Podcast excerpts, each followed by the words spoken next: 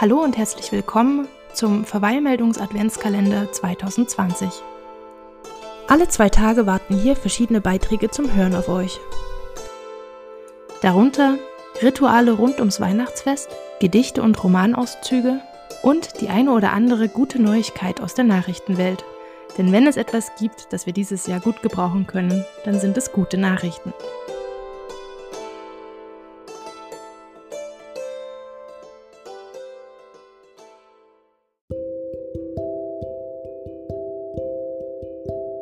Eine Witwe hatte zwei Töchter. Davon war die eine schön und fleißig, die andere hässlich und faul. Sie hatte aber die hässliche und faule, weil sie ihre rechte Tochter war, viel Liebe, und die andere musste alle Arbeit tun und der Aschenputtel im Hause sein.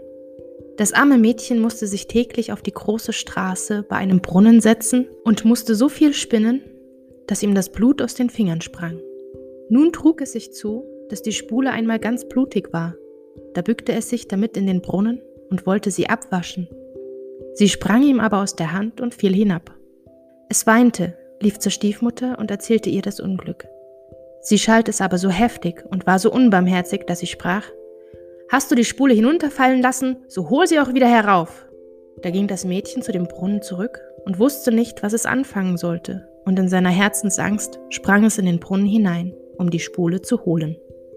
Es verlor die Besinnung, und als es erwachte und wieder zu sich selber kam, war es auf einer wunderschönen Wiese, wo die Sonne schien und viel tausend Blumen standen.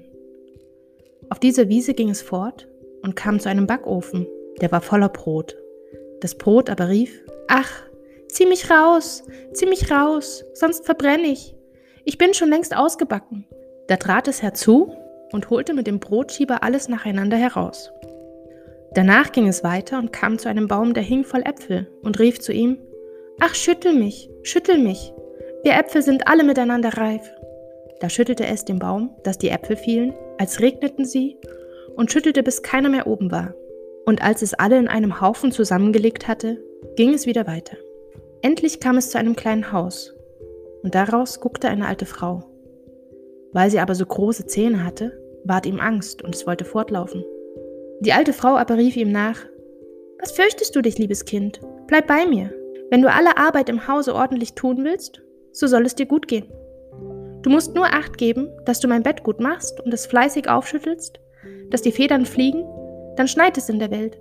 Ich bin die Frau Holle. Weil die Alte ihm so gut zusprach, so fasste sich das Mädchen ein Herz, willigte ein und begab sich in ihren Dienst. Es besorgte auch alles nach ihrer Zufriedenheit und schüttelte ihr das Bett immer gewaltig auf das die Federn wie Schneeflocken umherflogen. Dafür hat es auch ein gutes Leben bei ihr, kein böses Wort und alle Tage Gesottenes und Gebratenes. Nun war es eine Zeit lang bei der Frau Holle, da ward es traurig und wusste anfangs selbst nicht, was ihm fehlte. Endlich merkte es, dass es Heimweh war. Ob es ihm hier gleich viel tausendmal besser ging als zu Haus, so hatte es doch ein Verlangen dahin. Endlich sagte es zu ihr, ich habe den Jammer nach Haus gekriegt, und wenn es mir auch noch so gut hier unten geht, so kann ich doch nicht länger bleiben. Ich muss wieder hinauf zu den meinigen. Die Frau Holle sagte, es gefällt mir, dass du wieder nach Haus verlangst, und weil du mir so treu gedient hast, so will ich dich selbst wieder hinaufbringen. Sie nahm es daraufhin bei der Hand und führte es vor ein großes Tor. Das Tor ward aufgetan, und wie das Mädchen gerade darunter stand, fiel ein gewaltiger Goldregen, und alles Gold blieb an ihm hängen, so dass es über und über davon bedeckt war.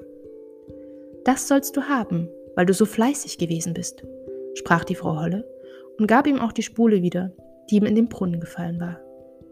Darauf ward das Tor verschlossen und das Mädchen befand sich oben auf der Welt, nicht weit von seiner Mutter Haus. Und als es in den Hof kam, saß der Hahn auf dem Brunnen und rief: Kikeriki, unsere goldene Jungfrau ist wieder hie. Da ging es hinein zu seiner Mutter, und weil es so mit Gold bedeckt ankam, ward es von ihr und der Schwester gut aufgenommen. Das Mädchen erzählte alles, was ihm begegnet war, und als die Mutter hörte, wie es zu dem großen Reichtum gekommen war, wollte sie der anderen, hässlichen und faulen Tochter gerne dasselbe Glück verschaffen. Sie musste sich an den Brunnen setzen und spinnen, und damit ihre Spule blutig ward, stach sie sich in den Finger und stieß sich die Hand in die Dornhecke. Dann warf sie die Spule in den Brunnen und sprang selber hinein. Sie kam, wie die andere, auf die schöne Wiese und ging denselben Pfad weiter. Als sie zu dem Backofen gelangte, schrie das Brot wieder: Ach, Zieh mich raus, zieh mich raus, sonst verbrenne ich. Ich bin schon längst durchgebacken. Die Faule aber antwortete, da hätte ich Lust, mich schmutzig zu machen. Und ging fort. Bald kam sie zu dem Apfelbaum, der rief, Ach, schüttel mich, schüttel mich. Wir Äpfel sind alle miteinander reif. Sie antwortete aber, Du kommst mir recht, es könnte mir einer auf den Kopf fallen. Und ging damit weiter.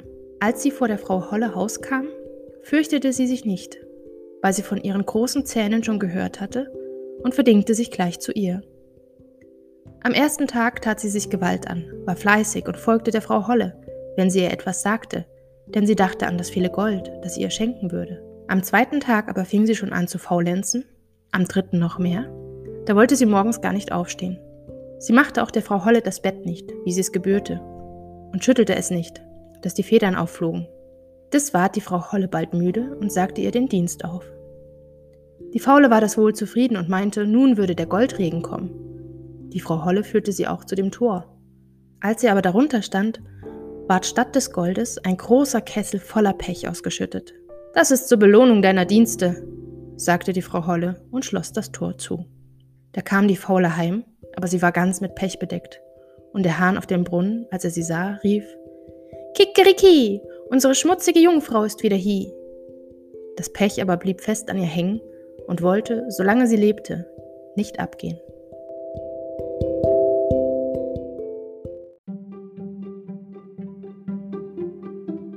Das Märchen von der Frau Holle. Typisch deutsch. Ohne Fleiß, kein Preis. Als die Gebrüder Grimm es in ihren Kinder- und Hausmärchen notierten, gaben sie auch zu Protokoll, wie viele Versionen es in den Regionen Deutschlands von dem Märchen gab. Interessanterweise gibt es die Geschichte auch als Märchen vom Murmeltier, was vielleicht die großen Zähne der Frau Holle erklärt. Viele Holle-Sagen und Traditionen gibt es übrigens in Thüringen. Der Hörselberg bei Eisenach soll demnach ein Holleberg sein, ebenso der Küffhäuser, von dem ja vorrangig die Sage vom alten Barbarossa bekannt ist. Auf diesen Bergen kann man Frau Holle vor allem in den Rauhnächten rund um Weihnachten im Nebel begegnen. Sagenforscher vermuten übrigens, dass es sich bei Frau Holle ursprünglich um eine Göttin handelte, die vor der Christianisierung des Landes angebetet wurde. Da ihr Name später nicht mehr genannt werden durfte, sprach man nur noch von der huldreichen Holden, im Dialekt Holle. In einigen ländlichen Gegenden Thüringens leben die Holle-Traditionen fort. Da laufen die Hollebösche, maskierte Männer mit Ruten durch das Dorf und lassen sich von den Kindern Lieder und Gedichte sagen. Wer sich weigert, kommt in den Sack und wird entführt. Kommt euch bekannt vor? Ganz ähnlich ist es natürlich mit Knecht Ruprecht oder den Krampussen. Andernorts sind es große Strohbären, die brummend um die Häuser ziehen.